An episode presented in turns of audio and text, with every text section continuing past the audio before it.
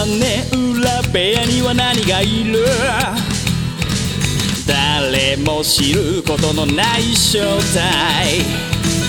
皆さんこんばんはなんて言って今夜も始まるショータイム眠りに落ちるあなたをご招待。きっと心の宝物を今でも。そっと誰かと分け合うことに焦がれ。すっ飛ばした昨日の隙間を埋めるものはそうルチアさん皆さんこんばんは。ペガですえペガの屋根裏部屋第、えー242回今回は後編という形になります。まだ前編の方ね聞いてない方は前回の前編から聞いていただきたいんですけども今回も前回に引き続きゲストに大場さんをお迎えしましてマーベル・シネマティック・リバース MCU ですよねこちらについてたっぷり話してますのでぜひ聞いていただきたいなと思います。では、続きの方、どうぞ。マーベルの2作目のザ・マーベルズが来年ですかね、公開が。もう撮影終わったらしいんですけども。うん。キャプテン・マーベルと、あの、ワンダービジョンに出たあの、モニカ・ランボーと、おで、今年配信予定の、あの、ミズ・マーベルという、あの、おあのキャ手伸びる人そうです。あの、まあ、キャプテン・マーベルに憧れる、あの、高校生ですね、女子高校生。うん。この3人のトリオでザ・マーベルズという映画になるらしいですけどね。うんまあ、どういう風なあれなのか、そっちも楽しみなんですけども、えー私的には猫のグースにぜひ再登場していただきたいと。あ、グース気に入ってますね。いや、だから、た確かにあの、猫のグースできた時に、なんかあの、敵じゃないけど、敵じゃな、まあ最終敵じゃなかったですけど、その宇宙、宇宙人にはいはい。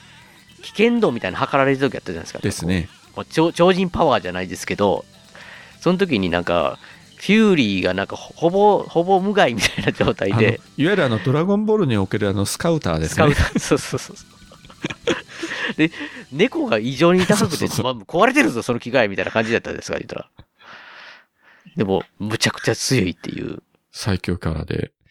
だから、あれとか、あのードラマのロキに出てきたあのね、別世界のあの、ワニロキがいたじゃないですか。ワニロキね いろんなロキがねワニロキええまあそういう人たちがね、あのーグループ作っても、アニマルアベンジャーズでも作ってくれないかなとうん思いますけれども。僕、おばさん全然違うって言って、そ気分害するかもしれないですけど、僕あの、ロキ、ドラマのロキを見たときに、はいメビウスってキャラクター見たときに、なんか、オーバーさんとしか思えなかったんですよね。なんとなく雰囲気が。なんか、え？いや、なんとなく。いや、私、髭は生やしてないですけれど。髭はは、そう、髭は生えてないですけど、なんかこう、ちょっとダンディーな優しい感じじゃないですか、彼。いや、僕結構メビウメビウスってかなり好きなんですけど、そう、いいキャラですよね、彼は。うん。なんですけど、だってロロキがなかなかこう、打ち解ける、うん。本当に打ち解けるみたいな人って、ロキ自体がいつもこう心を明かさないから分かんないじゃないですか、今までのシリーズって。なんかだだいぶ、だいぶ好きなキャラクターなんですけど、なんかでもただ見るたびに、なんか大場さん、思い出すんだよなああそれはなんとか光栄でありますけども。まあ、さっきそのキャラクターの成長の話ちらっと言いましたけど、このドラマでのロキの成長もすごかったですよね。あ、ロキね。第1話はまだそのアベンジャーズ1作目のあのニューヨークのあの時点のロキうがん。いろいろあって最後ね、そのメビウスと友達になってなんかハグして別れるじゃないですか。うんうんうん。あのロキがハグするんだよみたいな。こんなに成長して、ね人を好きになってて、まあ好きになった相手が、まあ自分自身ではあるんだけれども、まあまあ確かに。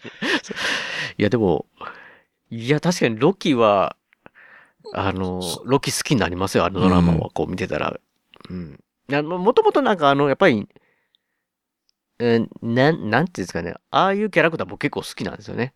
あの、インフィニティウォーの時でしたっけ？サノスが宇宙船に襲ってきて、はいはもう、ソウが、こう、捕まってるみたいな状態で、なんか、サノスの方を、味方するみたいなふりをまたしてて、でもなナイフをこう隠し持って、はい。みたいな感じの時に、あ、やっぱり最終はあんな状態でも勝たれへんでも、やっぱ、そうのことを思ってんやな、みたいな、ちょ、ちょっとみ、いつも見せるじゃないですか、なんかロッキって、ああいうの。で、結局また裏切るみたいなのよくあるんですけど、うん、なんかね、やっぱりロッキー結構好きなんですよね、僕キャラクター的にずっと。でもそのロッキーがあの、ロッキーのドラマで、ちょっと数が出てきた時に、より好きになるっていうね。ロキはやっぱり、あのー多分い、演じてる方も非常に楽しいでしょうね、あのキャラクターは。いろんな顔があるし、一作一作こう違う面を見せるとかね。まあ残忍な顔もあれば、ちょっとコメディタッチの顔もあれば、あの、ボケ倒すような時もあるし。あの、そう、そうとの、な、なんでしたっけ？あの、そうの上に、なんか抱っこして、抱っこっていうか、そこ、も、も、持って、なんか二人でね。はいはいはい。あの、いや、いやいや、じゃあ何やったっけな、な、なんでしたっけ？あの、なんか、なんとか久しぶりにするかって言って、話して話して、やめてやめてやったから忘れましたけど、あのお、兄ちゃんやめてみたいな。バトルロイヤルの時に、の話だったんですかね、あれが。そうそうそう。何やねんそれって思ったんですけど。でも、やっぱり楽しいですね、ロキ。で、あの、なんていうんですかね、ピエロみたいな時あるじゃないですか、なんかこう、絶対的に強いとか、はいこう、絶対的に自分より上なのところに、俺、アスガルドの王だぞ、みたいな感じの。なんかちょっとこう、虚勢を張るというかね。うん。まあもちろん弱くはないし、そういうなりに強いんだけれども、う。うんん。結構あのーまあ、まあ、口八丁というか、なんとなくですね、自分的にやっぱり、ロキって、こう、ネズミ男のイメージがあるんですよ。あったー 確かに、ゲーゲーだったそうそう。口八丁で、なんか強いものには、まあ、そういうなりにこびたりもするし、みたいな。うんうんでもなんかこう、なんて言うんでしょう。悪役だ、悪役だけど憎めないじゃないですか、ロキって。うんうん心底の悪役でもないし、うん。で、ソーとの間もいろいろあっても、まあ、ある程度こう距離を置きながらもまたこう近づいていくみたいなうん。感じになってたのに、そのインフィニティウォーの冒頭でいきなりね、死んじゃって。ああで、そうそうそう。で、みんなロキのことだから、あれ死んだふりだろうなってみんな多分思ったと思うんですよ。今まで何回も死んだふりしてるから。でも、うん本当に死んじゃったというあの、インフィニティウォーのあのショック。そう、だだからロ、ロッキーも僕、やっぱり、なんかショックでした。あれでも、え、もう、もう見れなくなるのって。しかも、映画始まってもう冒頭の10分ぐらいですよね、あれ。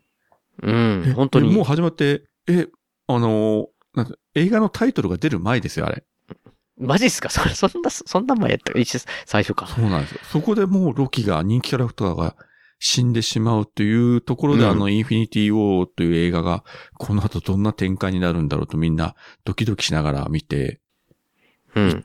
たわけですけどね、あの作品って。うんで、しかも、結構オープニングから非常にあの、音楽も重厚で、こう、重々しい雰囲気で、ちょっと今までの MCU の映画と全然違うなというのがね、インフィニティ・ウォーあって、まあ実際もう本当にあの、ラストがあれで、あーという感じで、あの映画館を出ましたけど、うん。やっぱ確かにあれ、あーってなりますし、なんていうんですかね。で、あの後のね、なんかまたうまいなと思ったのが、そのドラマとか、ああいうので、結構その、指パッチンって言うじゃないですか。はいはいあの、な、なんだ指パッチンで消えた人が、あれ何年後でしたっけ？ご ?4 年後ぐらい5年後でかですすね ?5 年後はいに、まあ、最終エンドゲームで殺されてとか助かりますけど、その、消された人は一瞬しか出来事が起こってなくて、もう消えてすぐ戻ってるんですけど、他の人と、なんていうんですかね、5年の差があるっていうのも結構いろんな作品で、それによっての、なんかいろんな出来事が、みたいなんで、あめっちゃいろいろ使うんやなって思いましたね、なんか、本当に。だから本当になんか5年間のね、タイムスリップしたような感じで、うん。それあの主観的に捉えたのが初めてあったのが、あの、ドラマのホークアイにであったあの、うんエレーナ。エレーナ視点で5年間消せ、消されてたっていうのが、本人の視点からすると別に一瞬何かあったかなみたいな感じだったのに、でしたね。パって消えたと思ったら、なんか、なんかおい、いそこの消えた場所の部屋のも模様替えみたいな急になってですね、パってね、いろんなものが。あんな感覚なんやって。だから、全宇宙の半分の人があんな経験をしたという。ね消えて、でも本人的には別に消えたという意識すらなく、うん。うんなんか、フラッとして、あってたら、あれ、なんか全然違う風景になって、同じところにいるのに、周りが変わってしまってるみたいな。そうだねあ。あ、そんなんなってんやって。だからその影響というのは、まあそこ本気で描いたらすごい話になるんでしょうけど、うん。なんかでも、いろんなとこでその、学校とかね、うんなんか学年が、なんか進んでるとか、なんか、そんなんもありましたもんね、なんか。スパイダーマン、えー、ファーフロムホームの中でそれありましたよね。弟がジムよりでかくなってたとか。そうそうそうそうそう。いやー、なんか、まあまあまあ、そそれこそ、大場さんみたいに厳密にこう描くとすごい大変なんでしょうけど、そでもそういうのをこう、入れていってくれるっていうのは、やっぱりこう、ずっと見てる人たちの中で、あなんか面白いというか。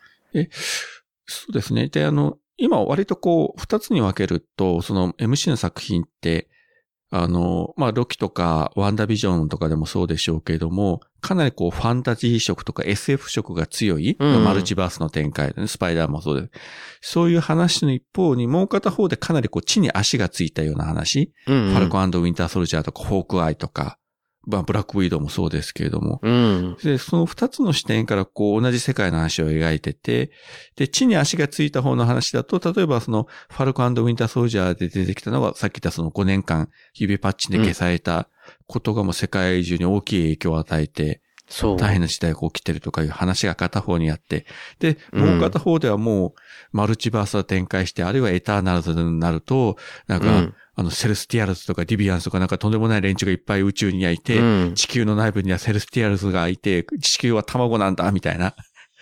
うん。そんななんかもう全然違う視点の話が、でも同じ世界観の中で。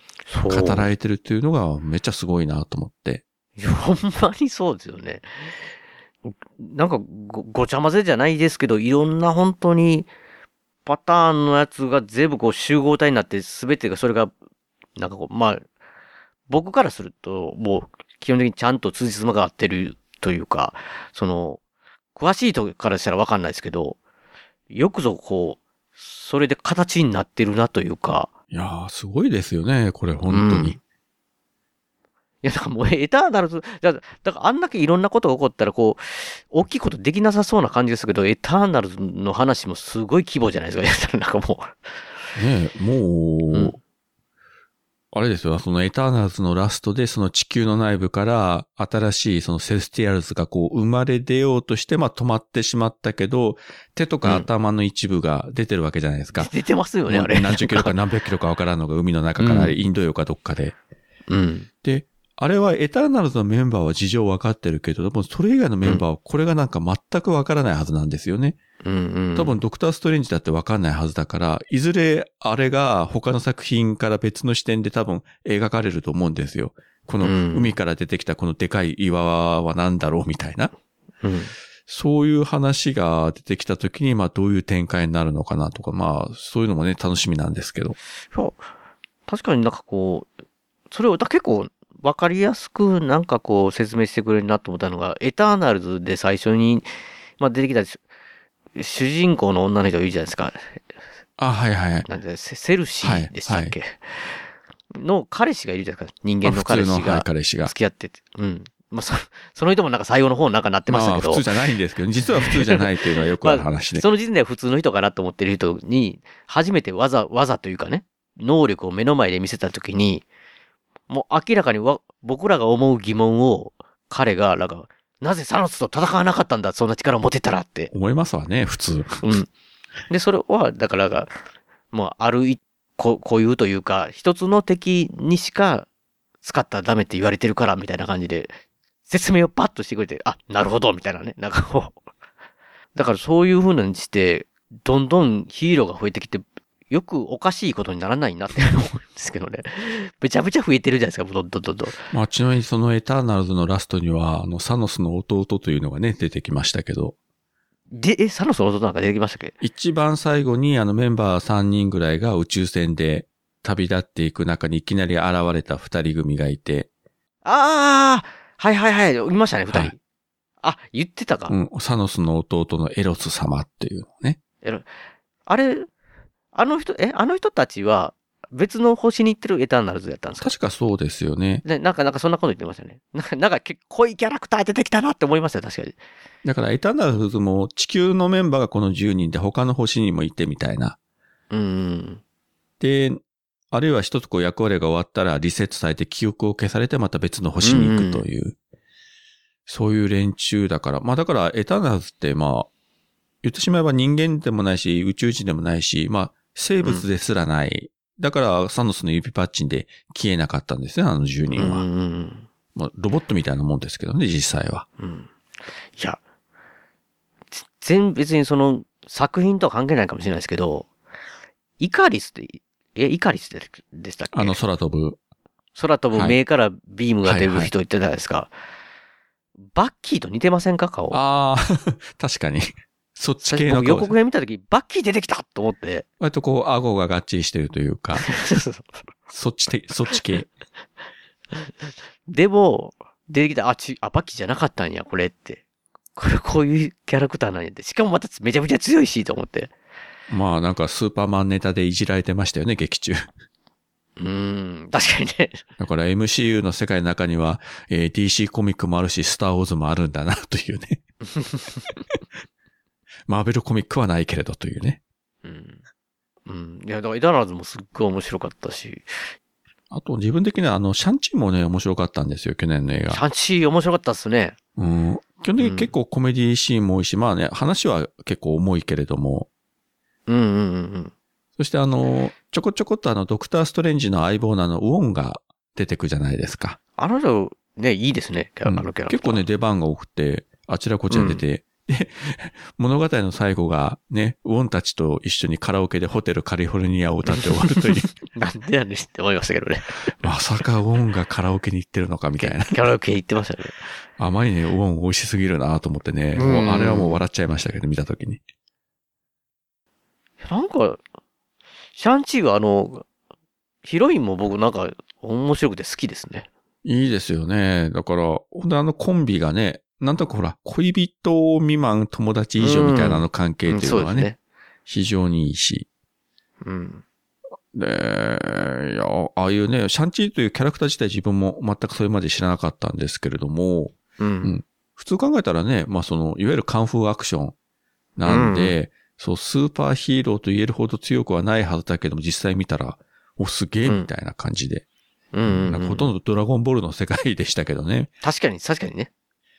いやー、で、あそこもね、シャンチーの中もこう、また別の世界のね、いろいろこう、そうゲーゲートみたいなのそ出てきてうね、出てきて、まあ、いわゆる中国系の、こう、うん。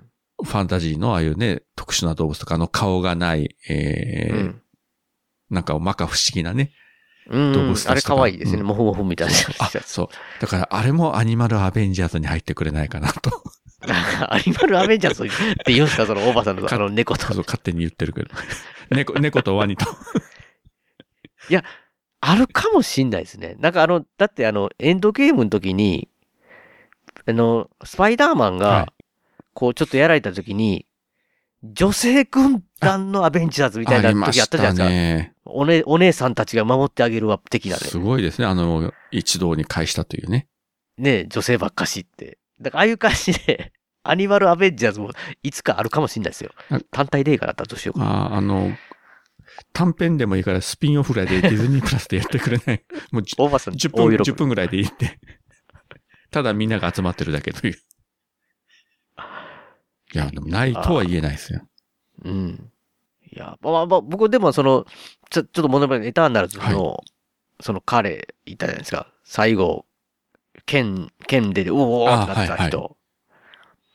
ああれ僕、ゲームオブスローンズってドラマがああ、あります。大好きで、はいそれの主人公やったんああ、そう。ジョン・スノーっていう人の役やったんで、はい風ジョン・スノーしか見えないんですけど、その、そのゲームオブスローンズって映画も、ちょっと、あの、中世の時代のなんかファンタジー的な感じなんですよ。だからまたなんかこいつ、その、よ、鎧に剣みたいな、なるんかな？みたいな、なんかこう、すごい期待してるんですけど、まあ、剣が出てね、終わりましたけどね、あの、エターナルズもなん。か、なんかブラックナイトってやつになるとか、なんかこう、ネットで見て、ですね。いや、たなんか、楽しみやなって。まあただ、結構あの、原作のアメコミと設定変えてきてますもんね、MCU の作品って、映像作品は。だから、原作通りにはならないので、逆にあの、お悪役だったやつが、ね、映画ではいいやつになったりとか、その逆もあったりもするから、なかなか油断ならんですよね。油断ならないんですか？そのと、通りになるかどうかがまたわかんないからね。その、そのなんか、説明のインターネットのやつでは、なんかススパイダーマンやったかな？なんかの、なんかのヴィランやったみたいですね。ねで、出てきたことがあるみたいな感じなんかそんな話ありましたね。うん。でもやっぱし、いやなんかね、でも、なんか、そのやつではなんか、中身は普通の人間みたいな感じらしいんですよ。だから、そんなに強くない系なって思ったんですけど、でもその自分が守りたい、その、彼女の相手悪すぎるやろって思うんですけど、あの、で、で、強すぎるんちゃうんかって。まあ、ね巨大なやつ、なんでだっけあれセレ。スティアルズ。そうそうそうそう。あれあれでしょ？なんかあの、うん、ガーディアン・オブ・ギャラクシーの、どっかの、が、がん、なんかあいつのが骸骨じゃないですけど、はいはい顔のなんか遺跡みたいな、そその中に街ができるぐらいのような、ああの巨大さでしょ、あいつ。もう、なんか全長何百キロやったんですかね。これとんでもないですよね。うん。まあ、星から生まれるぐらいの大きさですからね。ああれと、あの、エゴは、あの、あいつの、スターロードの親父はい一緒のもんなんですか？一緒、同じ種族？らしいですね、もともとは。あ、そうなんですか、はい。まあ、親父、あの親父もちょっとエグかったですもんね。なんか宇宙艦隊、なんかこう、一瞬にして全滅させてましたもんね、なんかだ。からもっとレベルが違うというか。だから それ、ブラックナイトどうしようもないんちゃうんかなって、どんなやつかわかんないですけど、って思いながら。だからさっきも言いましたけど、こういったとんでもない連中が出てくる一方で、このかなりミニマムな話というか、地に足がついた話もあって、これがすごいですよね。だから、セルスティアルズがいる一方でね、ホークアイみたいに弓で戦うやつがいるみたいな。確かに、ホークアイのとこでいいセリフあるじゃないですか、その、憧れてたって言うじゃないですか、その女の子が。はい。それがだから、別に手からレーザー出なくても、空飛べなくてもヒーローになれるのよって。私、だからそう、あなたを見て思ったわって。いや、そこがやっぱグッとくるというか。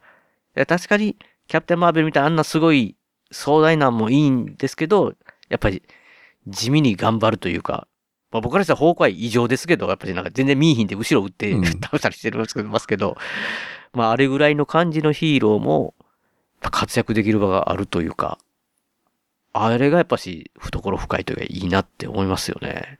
で、しかもね、ホークアイはちゃんと家族もいてね、奥さんと子供も3人もいて、うん。ね家庭生活も営んだ上でヒーローもやってるという。いや、でも、奥さんあんななんか、あっち側のに、こっち側の人間でしたっけ？なんか僕あんま記憶なかったんですけど、なんか、ホークアイの奥さん、なんかちょっとエージェント的な、シールド的な、なんか、ああっち系っぽい、過去にあったっぽい人っぽいじゃないですか。なんかあの、ホークアイのドラマ見てたら。いや、でそれ後でですね、あの、割と最はい近その MCU ラジオで、あの、エイジオブウルトロンを喋るときに、あ見直したら、あの時に初めてそのホークアイの家族が出てきましたけど、うんうんうん。あの、ホークアイのね、家にアベンジャーズがい一時こう避難するみたいなシーンがああで、で、ありましたね。その時にトニー・スタークが彼女を見て最初のセリフが、なんかね、女スパイだとか女諜報員だみたいなこと言うんですよ、最初。あ顔見た途端に。あ、ほんと一応もうそうの、伏線引いてたんですよ、もうそこで。でも、当時そんなこと全然わかんないし、そもそもそういうこと言ったことすら忘れてましたけど、うん。あそこの伏線ここで回収するんだと。いや、だから普通の、なんか、一般の人と。そうそうそう。実は、シールドの元メンバーだったみたいな。あんな、うん確かに言われてみれば、ナターシャともかなり仲良しだったみたいだったし、う。うんん。そうなるとやっぱ結構すごい人だったんだな。まあ逆にそういう人じゃないと、ホークアイと結婚して家庭なんかね、持てないよなと、普通の人が。それは絶対無理だわと思って、なんか納得しましたね。うんなんかそうそういうのもね、なんか、えーそうやったんや、とか。もうなんか自分の記憶に自信がないんで、あ、そうやったかなとか思う時もあるんですけど、確か、そこまでそんな感じじゃなかったような気するのになって。だからね、油断ならないですよ。いつどこでそういうね、設定がポンと出てきて、調べたら、ああ、そういえばここに伏線が引いてあったというのがもう何年も前の話だったとかいうのが、いろいろありますからね、この世界は。まあ、なんか、なんていうんですかね、嬉しい油断ならないそうそうそうそう感じですよね。やられたーっっていう感じで。だからこの先ね、公開、あと配信予定の作品たくさんありますけど、まあ多分いろんな話がまた出てくるんでしょうね、今後も。まあ、だから、それがやっぱあの、そのスパイダーマンの最新作見たら、過去のスパイダーマンをまた見なくては、みたいなねそう。そうなるっていうみたいなところで、っていう感じですよね。いやーそうなると思いますね。そして古いスパイダーマン見たらやっぱり新しいスパイダーマン見ようかみたいな感じで、こうね。え、終わらない。終わらないですよ。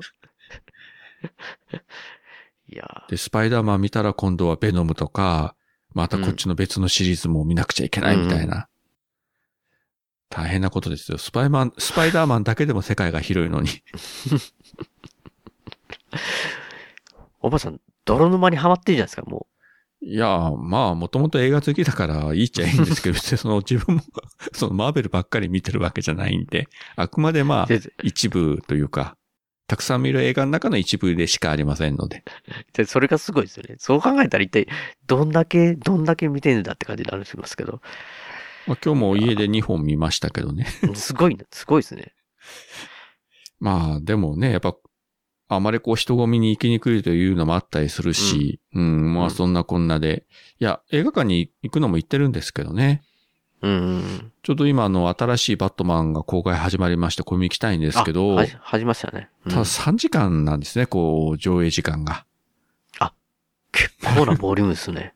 だから上映時間がね、ちょっと少ないんで、こう、タイミング見計らって、どこで行こうかなっていうね。3時間の場合はちょっとね、僕も、ちょっとトイレが心配になりますね、ちょっと。もう、何時間か前からもう水分を断ってね、お茶とか飲まずに。ねえ。いや、行きたくなるともう集中もできなくなるし、なんかねでも席、もったいないし。外したくないんですよね。その時になんか大事なシーンがあったりすると悔しいじゃないですか。ああ、っていうのが。あ、そうそう、それで思い出したけど、これも自分も、うんあの、うちの番組でよく言ってるんですが、そのうん MCU 作品って、エンドクレジットが出てきて、うんもうその後シーンが2つぐらい大体あるじゃないですか。とエンドクレジットの途中と本当のラストぐらいに。はい。でなのに、未だにエンドクレジットが流れ始めた途端帰る観客がいるというのがね。ということは、その帰ってる人は、それを知らないのか、どっちなんでしょうかね。それとも、そこまで別にそれを見んでええわって思ってんのか。あれが謎でですね。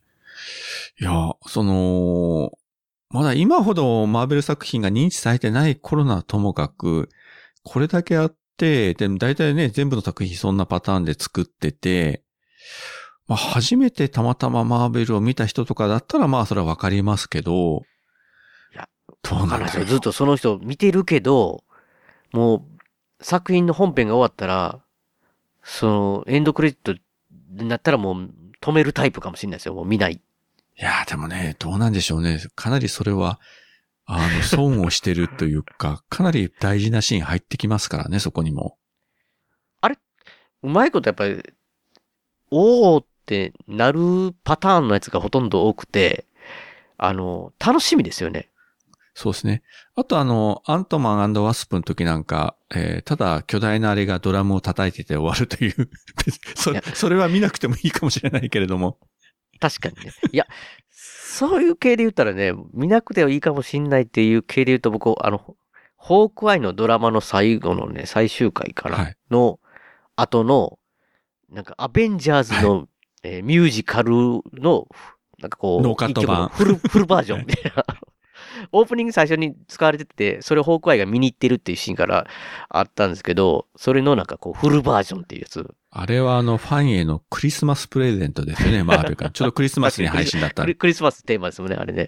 あれも考えたら、その劇中で使うだけのところは、あれだけきちんとしたものを作ってるというのがね、作ってたんですよね。あの、メイキング見たらよくわかりますけども。もうまだやれるぞっていうあのね、最後のあれを聞かせてくれって、なんか、あの歌を、なんかこう、結構良かったですよ、あれで。いや、なんか無駄にすごいというか、よういやあ、あれを最初なんかこう家族でホークアイが見に来てるっていうのがすごい面白かったですけどね。なんか、恥ずかしいやろな、自分の出てんの。あれ、多分ね、やっぱ子供が行きたいって言うから、いやいやついていったんだと思いますよ。絶対自分から見に行こうとは思わないですよね、あれ。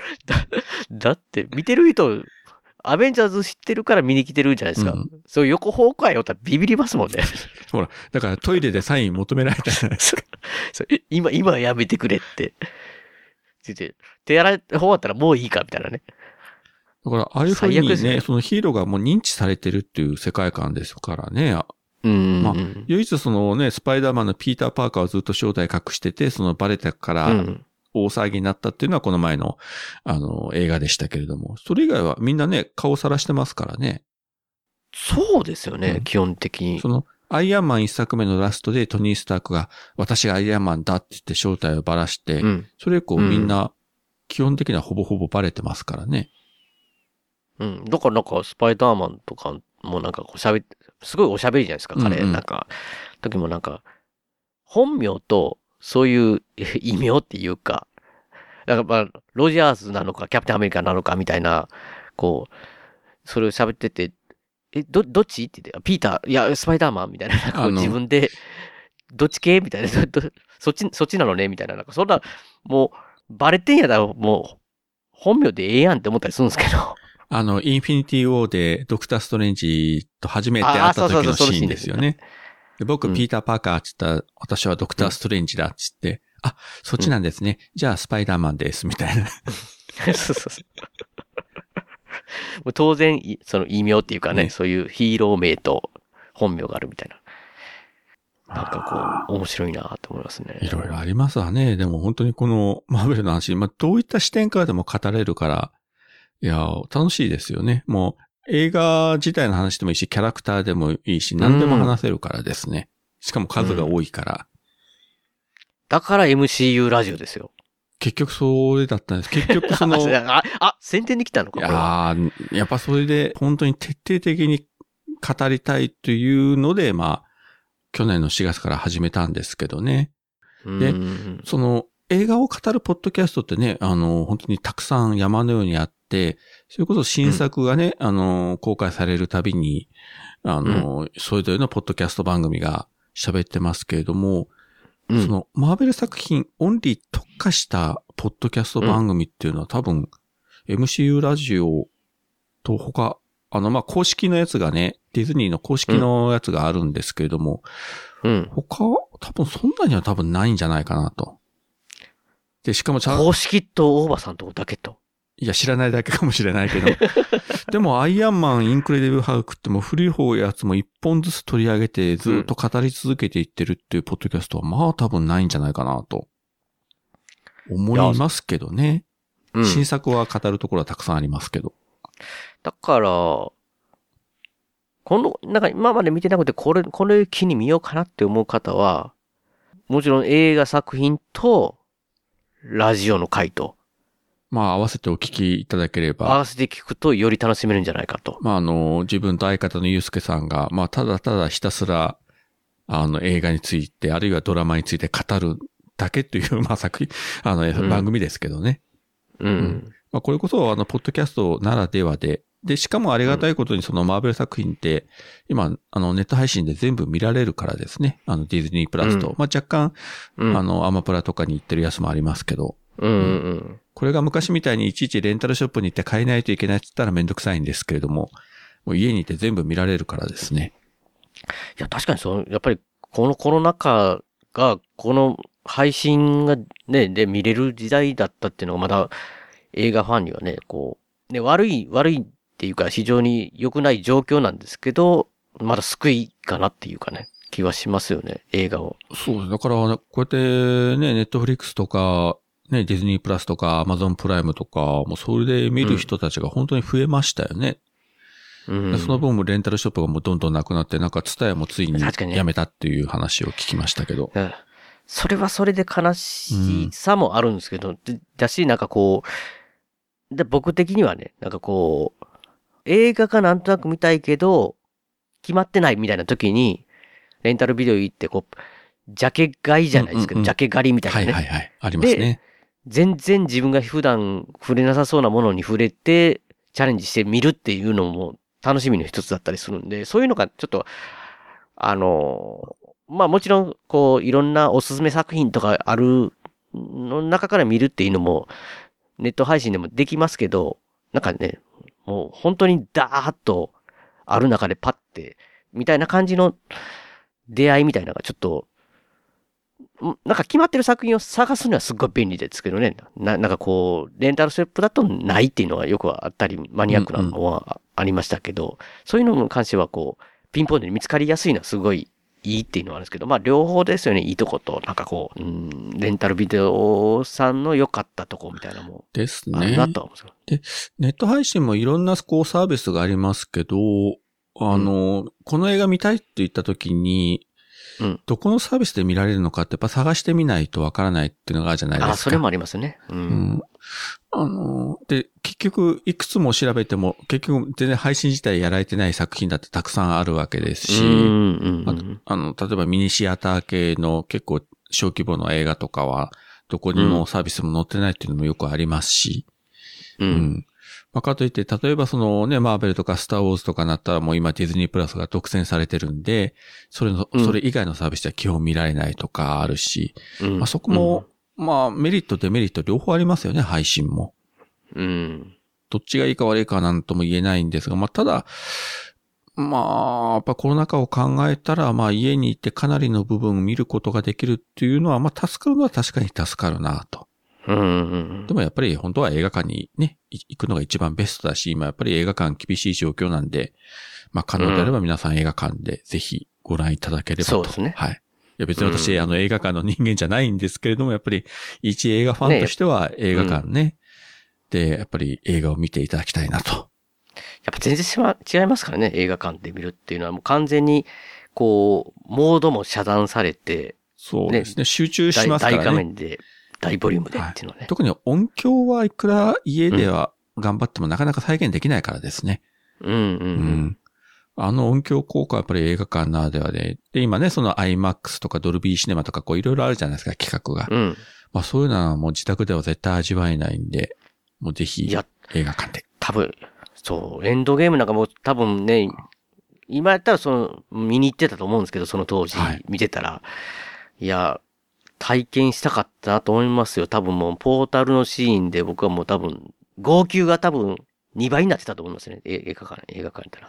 あの、エンドゲーム、さっき言いましたように、まあ公開初日地元のシネコンで見て、であの4月の末で、もうすぐゴールデンウィークが来たんですけれども、当時あの、その頃自分の下の娘があの、まあ、島根県の方の大学に行ってまして、はいで、ゴールデンウィークの時そっちに遊びに行ったんですよ、まあ、旅行を兼ねて。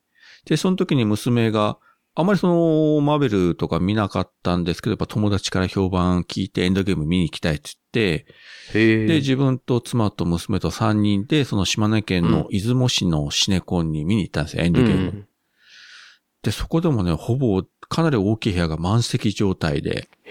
エンドゲームしても人並んでて、まあ、それでも、あの、うん行きましたけど、うん。やっぱすごい熱気だったですね。うんで、初めて多分マーベルを映画で見た娘がやっぱりあのエンディングのあなたに泣いてましたもんね。マジですか、うんえ、他の作品を、そんな見てまあ、ないレンタルとかでは見てたらしいんですけども。あ、見てた。はいうんそんな熱心に見てたわけないけど、やっぱりあのーといやー、まあ最後、あれはね、来ますよね。来ますよ。うんそれを今、ふと思い出しましたね。うん。めちゃめちゃいい思い出じゃないでですか。すね。娘と映画館に行ったっていうのはもう数えるぐらいしかないし、もう今はもう社会人になってるんで、まあ、うんもう多分一緒に行くことはもうないとは思うんですけど、いやいや、もう、まあそういうことがありましたね。はい。飛び出システムって何やるんだろうねって。演者とか監督さんと触れ合えるし。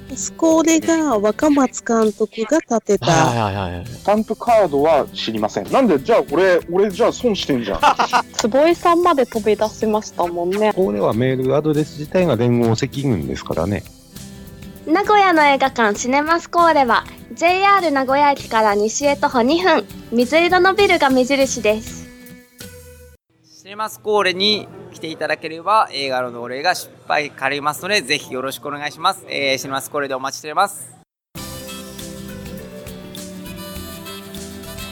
新肉まんじゅう、もう一回してくれます？うん。いやーいや、時間はすごいか語ってるんですけど、はい時間的にはすごい語ってるんですけど、やっぱり、分かってたことですけど、はい全く語りきれないもんなんですよね、ね。全然、なんか、かけらも語れてないですよ。いや、それ MCU ラジオわかりますわ。なんかこう、ちゃん、な、一個一個語るとこがもうありすぎてっていうかね。一作品と作品、語らないと、まあ、まあ、あちゃこちゃ行きながらも。まあ、とにかくなんかまあ、僕すごい楽しくって、あの、今まで見てて、やっぱ、話せる人いないかなっていうのがすごいあったんで、いや、それを全部受け止めてくれる大場さんしかないなと思ったんで、まあ、まあ、話せて僕は 満足なんですけど、た ただ話したけど、僕も、にわかの僕ですら多分絶対話せないっていうか、ももっといろいろ話あるなっていう感じの、やっぱり。いや、こうなるんですよ。で、うん以前その自分の北九州の片隅という番組でそのマーベル作品やった時もこういう感じで、その全体的な話をバーッとしたんですよ。結構長く。やっぱり絶対語りきれないわけですよ。うんうんやっぱりそしたら本当に一本ずつ語っていきたいなっていう思いがあって、それで始まったのが MCU ラジオなんですよ。ただもう、一作品、一回一作品でもう語りたいだけ語ろうと。だからまあ、うんうん。まあ、大体のやつは1時間以内で終わるんですけれども、あの、ノーウェイホームとか、シビルウォーの会話も2時間ぐらいやりましたよね、それと。でき、じゃなりますよね、多分ねなるんで。すよ。いや、そのスパイダーマンはね、新作でもあるし、いろんな要素があるから長くかかるのは分かったんですけど、シビルウォーですらうん2時間ぐらいやっちゃったんで、うんまあ、これこそポッドキャストならではだろうな、というね。他の媒体ではできない話なんで。ううんん。まあ、それぐらいやったら、まあ、うん、かなりこう喋ったな、という感じにはなりますね。徹底的に語り合うという。まあだからもうこう、僕が大場さんに話しましょうってこう誘った時から、こうなることはもう大場さんに分かってたって。いやー、当然じゃないですかね。で、次はいつゲストに来たらいいんですかね、私。えー、マジですか？毎回、毎回、毎回 MC の話ですか？それ MC ラジオじゃないですか？いやだからまあちょっと今、能型映画祭がね、ちょっと中断してるんで、えー、じゃあせめてあの、年一のゲストということで、まあ、え次は、あの、まあね、まあ年一は確約、全然、いや、ありがたいですけどね、今なかなかこう、レギュラーの、あの、友達ともなかなかね、そうですね。取るタイミングがないんで、それ助かりますけど、いや、まあでも、大場さんっていうのは映画ですよね、多分ね。まあまあまあ映画とかアニメとかまあいろいろ見てますけど。アニメもあるんですよね。はい。そうですよね。まあ、何か、まあでもね、何やろうな。なんかもうマーベルのイメージがすごい強い な、今い。やいや、もちろんマーベルも大好きなんで。うんうん。まあでもあの、今ディズニープラスの方でほら、スターウォーズのドラマもやってるじゃないですか。スター・ウォーズか。スターウォーズもね、あのーまあこの前、えー、一本終わりましたけど、えっと、今度5月からまたオビワンが新しいドラマが始まったりするし、マジっすか。楽しみましたね。スター・ウォーズはね、あれなんですよ。エピソード、うん。もう、もう初期の4、5なんでしたっけ、み、は見てて、アナキンの1、2、3は見たんですけど、うんそこで止まってるんですよ、僕、実は。うん。まあ、いいと思います。えいい、いいんですか？いや、あとまあ、7、8、9ってありますけど、まあ、これいろいろ評価が分かれてるんで、でも基本的に今言ったそのジョージ・ルーカスが関わった6作品がまあやっぱベースですから、うん。それを見ておいたら、で、今配信されてるドラマシリーズもそこに直結してくる話になってるんで、あ、そうなんですか、えーそうです、そうです。あの、あと、まあ、スピンオフの、なんか、なんかローグワンは見て、あれは面白かったんですけど。まあ、ログワンは割と面白いですよね。だから、ドラマのマンダロリアンとかボバフェットとかも、うん。その最初のその6作品に関わってくるし、まあその6作品の合間の話みたいなうん。立ち位置なんで。これでも、完全に、次、スター・ウォーズの話させろっていう。あいや、そういう意味ではないんですけども。まあ、そう言われたら、うん、いや、語りますよ、本当に。あるだね。てかもう、映画やったら、基本的に何でも濃いな感じなんですかね。いやー、まあ、全部の映画をね、もちろん見てるわけじゃないので、時間は限られてますから。オファさんって、な、なんですかね。その、ジャンル的な好みはないんですか？その、どれが一番好きっていうか、SF とかあるじゃないですか。ラブロマンスとかコメディとか。そういうのは別に特に。はないですけども、うん、まあまあ、あんまり恋愛ものとかはあんまりは見ないですね。特にうん、なんか面白そうであれば見ますけど、うんうん。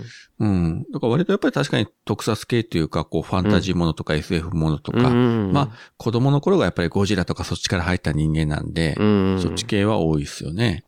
なるほどね。いや、また、そしたらもう、まあ、また、映画の話をしていただきましょうか。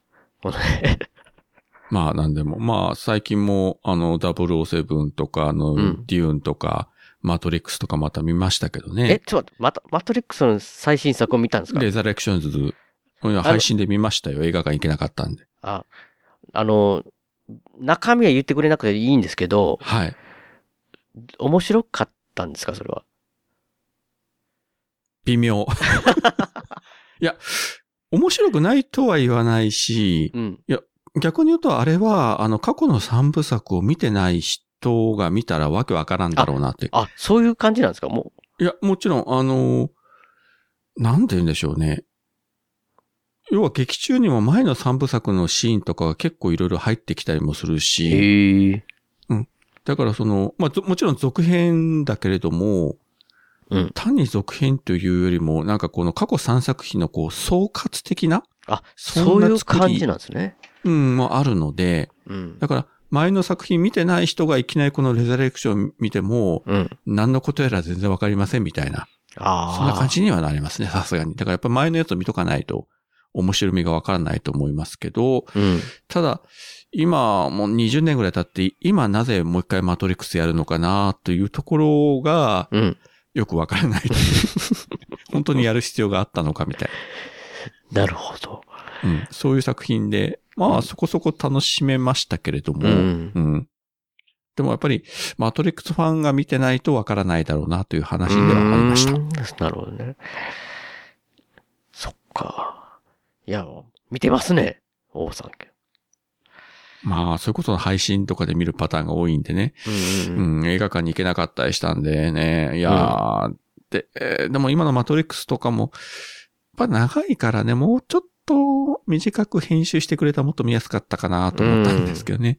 あの、007のノノータイムトゥーダイも、あ、2時間40分ぐらいあったんかな長かったからですね。もうちょっと短かったらよかったかなと。なんか、そういう、なんかた、確かに、でもなんか、それこそエンドゲームとか長くなかったでしたっけ？エンドゲームは3時間あったんで、丸す、ちょうど3時間あっいや、たけど、でもそれをあんまり感じなかったんですよね。全然感じないです。あれ、あれなんなんですかねなんか。だからいや、3時間があってもそれだけ語るべき内容と語るべきキャラクターがあればいいんですよ。うーん。で、多分ね、作り手とは実際映画って、うん実際ね、上映されるやつよりも、かなり多めにやっぱり実際撮影してるわけなんで、ね、編集で短く切ってるわけじゃないですか。やっぱり撮影されて、やっぱりこのシーン、あのシーンってと入れたくなるけど、あんまり入れすぎたら長くなりすぎるんで、編集でこう短く刈り込んでいくと。うん。でもやっぱり、まあ監督とかの思い出もあるんでしょうけどね。うん。あのシーンを残したい、このシーン残したいとか言言ってしまって、結果的にかなり長くなってるパターンが、どうも最近多くなってるような気がしますね。なんとなく。で、長くても面白い映画ももちろんあるしう、ん。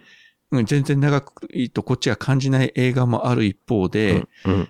いや、もうちょっと短かったらよかったのにね、という映画も確かにあるんで、まあでもここは、まあ見る側の主観の違いもあるから一概に言えないですけどね、短ければいいっていうのもあれですけど、ちょっと頭痛くなってきたなっていうのがね、結構な収録時間になってるんで、これで、あれじゃないですか？あの、辛いなって聞いてる人が、辛いなって言われると厳しいんで、あーそらくね、これは前編後編に、ちょうどいい感じに切った方がいいっていうことですね、大場さん。多分これは。この番組自体も。そうですね。まあなんだったらあの、4分割ぐらいで毎週配信でもいいかもしれません。そんな短くしなくてもいいじゃないですか、そんなに。いやいや、週刊え屋根裏部屋ということで。いやいや、急にそんなに更新したらどうなったんだって、どうなったんだってなるじゃないですか。いや毎、例えば毎週金曜日に、あの、屋根裏部屋更新しますって。最最初の頃そんな感じの、な毎週じゃないですか。各週でしたけどね、多分なんかそんな感じの雰囲気出してましたけど、今いやそれも加減ないんですけど、いやいやいや毎週ね、きち、決まった曜日に配信されるポッドキャストは本当すごいと思いますよ。うん。うん、自分もなかなかそこまでできないんで。じゃあ僕からしたらおばさんすごいなと思いますよ。いや、そう固定してないからできるんであってね、これ全部毎週この番組この何曜日とか決めてやったら多分ね、きつくてやめると思うんですよ。だから、いつもおばさんがゲストの時はね、はい。笹山さんの今回の一曲っていうのを打ち掛けさせていただいての、おばさんも笹山さんのファンの方ですので、選んでいただくっていう形するんですけど、はい。今回は2曲選んでいただきたいなと。ええいや、この前笹山さんにはうちのあの、北北カフェっていう番組4周年記念の時にメッセージいただいてですね。うん。すごい。わざわざ。で、しかもメッセージもらったのは私が気がついてなかったという大ボケをかまして非常にあの、申し訳なかったわんですけども。からなくもないですけどね、そのなんか、僕もね、そういうことたまにあるんですよね。なんか、なんか、来てないかなって思って、なんかチェックするの忘れたりとか、そんなんで、全然見てなかったみたいなことがあって申し訳ないみたいな。いやいや、あの、笹山さんのツイキャスにあの、コメント入れてお詫びしましたよ、私。すいませんでした、つって。笑われましたけど。うん。じゃあ、2曲ですか。まあ、1曲はですね、私的には定番の。あれですか？あれですか？あれ、あれで。まあ、それでわかる、わかりますよね。ただ前回も、あの、リクエストしたと思いますけれども、あの、野方に来た時にも笹山さんにあの、歌っていただいて私涙流したというね。うんあの、群青。群青ですね。あともう一曲は、わあ、どうしよう。いや、それを選ばなくちゃいけないっていうことすっかりちょっと念頭になかったんで、いや、まあ、そこはもうなんか今のインスピレーションで、マーベマーベル、マーベルに、マーベルに合う、合う曲。ま、ま、マーベルという曲はなかったですね。で、やっぱ、これ MCU に笹山さんの曲がかかったとしたら、みたいな。ああ。余計ややこしいですね。それか、それか、新曲出たじゃないですか。そっか、それに行きましょうかね。一番新しいやつで。222222、2022年2月22日に新曲発売されたそちらの方行きましょうか。行きましょうか。ね。ということで、まあまあそちらの方はちょっとまたまだなんかこんなあの選び方したの笹山さんが聞いたらまたなんか怒られると思う。怒られますね。怒られますね。何その適当な選び方何それって言って。だからこの後にちょっともともらしいなんかこう理由付けの、取りましょうか、別撮りでって言って。そこはあの、ペガさんの編集にお任せいたしますんで。いや、なんかね、でも笹山さんのところ、今回の一曲っていうのを、屋根裏部で書けるって来た時に、うん。いや、悩みますみたいな話をしたら、どっちかって言ったら今さっきのね、そういう感じでもいい、なんかのきっかけとかなんかで選んでいただいて大丈夫ですよって言っていただいてるんで、ありがとうございます。うん。多分、ちょっと笑ってくれるかなと思いますけど、そんなんかいって突っ込むかもしれないですけど、そんなんで選ぶんかいっても、まあ、まあ、プロメテウスの方をかけさせていただきましょう。そしたら、そのもう一曲からは。よろしくお願いいたします。日をくべようここは寒いから角を曲がって見知らぬ地上へ見つけた心をかけらを集めて二度とはない喜びを落とさぬよ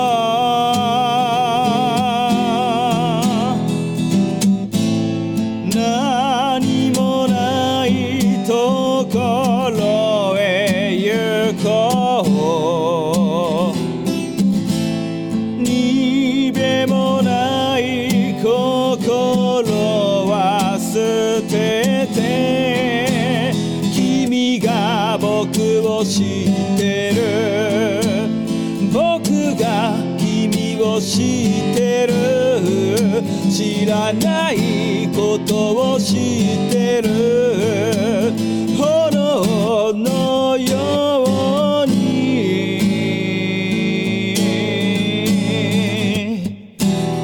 目を見る。おばさん、あ、何か言い残し、あ、そう、それこそ番組の宣伝とかありますか、最後。あ、じゃあ一応うちの番組を、はいもう一回紹介させていただきますと、まあ何回も言ってます、えー、ポッドキャスト MCU ラジオというのを相方のゆうすけさんと、はいまあ大体月に2回ぐらいうん。配信しております。で、え1回1作品ごとを取り上げて、うん。えーもうネタバレ全開で喋っておりますので、まあ、見てない作品の回はもちろん聞かない方がいいと思いますけれども、うんまあ、よろしければ、はい、お願いしたいと思います。で、それ以外に、あと今、えーっと、北北カフェ、北九州の片隅、えー切れてる糸電話という番組を配信してまして、うん。あと、まあ、セミレギュラー的に、えーっと、ミカラジオと、うんあと、割と最近ちょくちょく、あの、なんであの時放送部のオンラインの方にも出てますんで、合わせてお聞きいただければと思います。以上でございます。え、そしたらもう、5、え、5番組 ?4 番組？まあ、そうです。直接は4番組で、あと、まあ、よそにちょっとお邪魔して、セミレギュラー的にやってるのが2つ。めちゃめちゃポッドキャスト活動してるじゃないですか。すごいな。そして、これで、えー年一のセミレギュラーとして、ペガの屋根裏部屋。いらないじゃん、いらないじゃないですか、それ以上も。勝手に、い勝手にセミレギュラーと言っていや、いきます。いやセミレギュラーする必要ないぐらい出てるじゃないですか。いやー、ほら箔つけたいじゃないですか。いやいやいや、屋根裏部屋出ても箔つかないと思いますけどね。いや、つきますよ。だってほら、前も言ったように私があのね、ポッドキャストを聞き始めて、もう8年ぐらい経ちますけれども、一番最初にハマったのがこの番組で。いこの番組を聞いたおかげで、笹山さんとか、ね、あの、徳松さんとか坪井さんとかいろんな人で繋がっていって、名古屋に行くようになったり、神戸に行くようになったりとか、その後の人生に大きい影響を与えたのが、このペガの屋根裏部屋ですので。いやいや、すごい、それはもうありがたい話なんですけど、はい。多分最初に聞いてくださったから聞いてくれたんかな、という感じ。なんかこう、他の番組を知ってたら、いや、聞かなかったんじゃないかなっていう、なんか感じ。まあ、こればかりは運命としか言あいようがない。運命なんですか？運命なんですか？あいや、でも分からないですよ。本当どういうきっかけでね、ポッドキャストで聞くようになるか分からないし、確かにね確かに他の番組に余ってたら多分うん、全然違うね、道を歩んでたら、ね、歩んだはずだし、確かにね、そこも分かんないですね。僕の喋る聞いたら、いや、なんか、俺の方がうまいんちゃうんって、こう、大場さんが、こう、やる気になって、こう、ポッドキャスト番組始めてくださったかもしれないじゃないですか。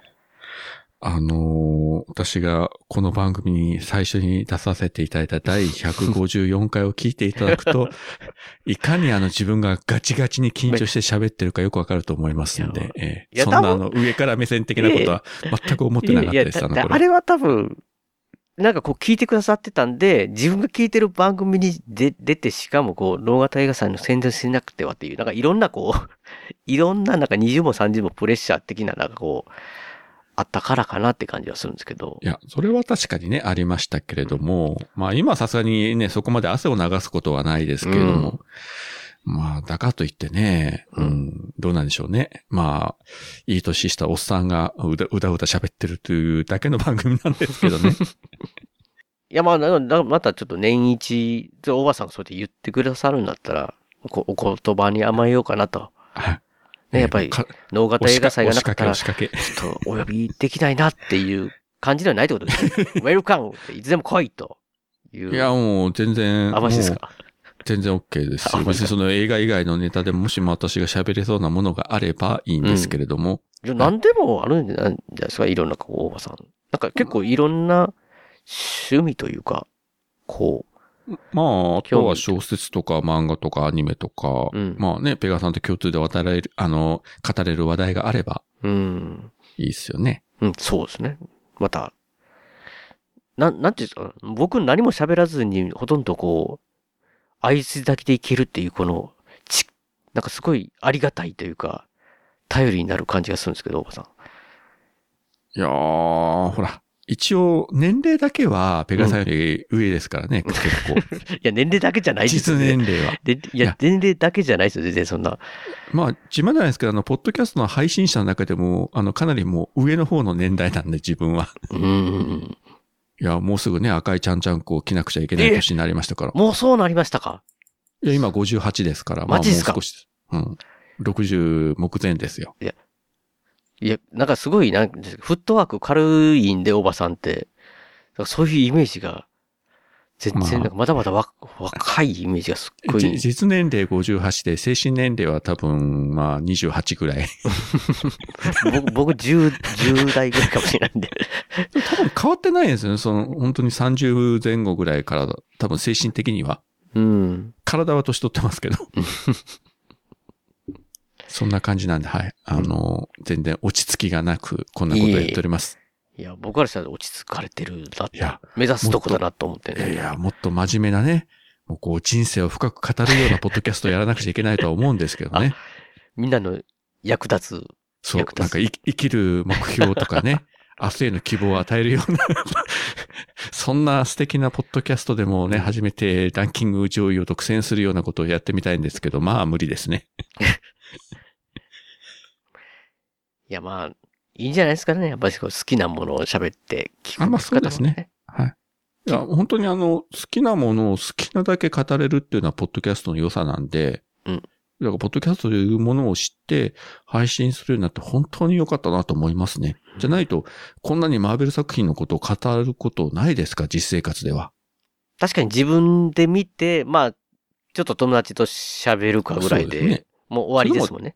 まあ、ちょこちょこっと喋ったら終わりですよね。うんそんなに熱く延々と語りませんもんね。やっぱりそういうのがね、ポッドキャストだったら、その、同じような熱量を持ってるようなそうですね人と、思いっきりぶつけ合って喋れますからね。そうそういや、だから本当に、あのーポッドキャスト知ってよかったなとつくづく思いますね、今。まあ確かにね、ポッドキャスト愛だけでも喋れそうですね、おばさんいたら。ああ、喋れますね。じゃあ、それだけでも語るべき話題は。まあ今、ポッドキャストもいろいろ変わってきたし、ねここ数年間でいろいろどんどん変化がしてますから。いや僕全然ね、それ、浦島太郎状態なんで、その辺もまた、聞、聞きたいですね、おばさんから。なんか今ね、もうどんどん新しい番組も増えてきてるみたいだし、割とこう世間的な認知もだいぶ昔に比べたらされてきてるようだし。うん。うん。おーばさんの時代が来たじゃないですか。いや、私の時代は来てないです。そんなあの、そんなあの、うちはあの、大手番組じゃないのでですね。あ、そうなんですか。いや、それはあの、なんかスポティファイとかでやってる大手番組とか、ね、あの、コテンラジオとか、トッキンマッシュとか、ね、ノウカノタネとか、そんなに比べれば、もう微々たるもんですよ、こちらは。そういうこと、地に足がついたポッドキャストですよ、こっちは。もう、MCU を語ってるのはもう、公式か、MCU ラジオか、みたいなところじゃないですか。あまり言ってて他にもあったら恥ずかしいんでやめときます。あそうですねいや、実はうちもやってますよとか言われたら。ちゃんと調べてない。いや、めんどいから調べてない。怒られますね、あすいませんもうやってるとこあったら。まあ、まあ、私が知ってる範囲の話ということで、そういうことええご容赦いただければと思います。ということで、はい。これぐらいですかね。あの、他、なんかこう、言い残してることみたいなのは。いや、また長くなりますよ、こっから。あ、あそうです。言い残してることはいっぱいあるんですね。いや、言い残してるっていうか、家と言われれば、あと2、3時間ぐらい言いますけど、ね大変なことになりますから。あまたもう、ちょっと無理やりでも、気がしてここでもう強制終了しないと終わないですよ。終了で、まあ、前編後編でも2回に分けて今回配信されてることにもなってるでしょうから。いやもう、すいませんね、こんなに長々と話して、多分でも、マーベルファンの人だったらそれなりに楽しく聞けるんじゃないかと思いますけど、そうじゃない方はどうなんでしょいやまあ今回タイトル見ても興味ないとは聞かれない感じかもしれないですね。まあ、わかんないですけど。いやだから、いや、オーバーさんも、もう、なんていうの、生活サイクルがね、はい。朝早く、はい。夜もは早く寝るっていう、まあ僕もその今スタイルになってる二人なんで、実際今ね、結構な深夜になっいやもうねてて、もうテンションはもう、そこまでなテンションで喋れるかなっていう感じだったんですけど、やっぱりマーベルすごいなって、こう、結構なテンションで、最後に来ましたね。う。今もう日付変更線超えちゃってるんですけどね、収録ベースでは。もう僕も爆睡の定かなんで、いや、自分ももうあそこに寝てますよ、日頃であれば。大変なことですけど。まだ久しぶりにね、話せてよかったなと思いああ、いや、ますし、本当に楽しかったです。ね、やっぱし、こう、ね、サブレギュラーに入れろと。言われてるんで。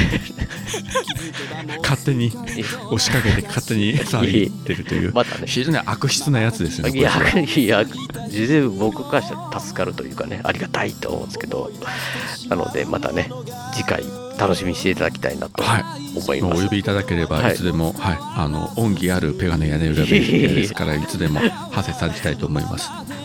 では、おばさん、ありがとうございました。いえいえこちらの放送ありがとうございました。はい、えー締めさせていただきます。番組のご意見やご感想などメールでお待ちしています。ブログのメールホームから送っていただくか、もしくは通常のメールでアルファベットでペガ屋根裏アットマーク Gmail.com ペガ屋根裏アットマーク Gmail.com 宛てでお願いいたします。えー今回のエンディング曲は笹山さんでスールリです。えースールリを含む笹山さん関連のデジタル曲、こちらの方は iTunes ストアや Amazon MP3 などなどで、えー購入できます。えー CD などはオンラインストア、リビングオンザレコードの方で購入できます。オリジナルフルアルバム、シャニクサイ、セカンドフルアルバム、ハイの水曜日も絶賛発売中ですので、よろしくお願いします。あと、アルバム IG、こちらの方は全国レコード CD ショップで取り扱われてますので、お店でもお取り寄せできますので、よろしくお願いします。では、また次回の配信でお会いしましょう。さようなら。大事なことはいつも伝わらずするり相変わらずのままでいられた二人街はもうすっかりと懐かしく変わり昔のことと分かりすぎる一人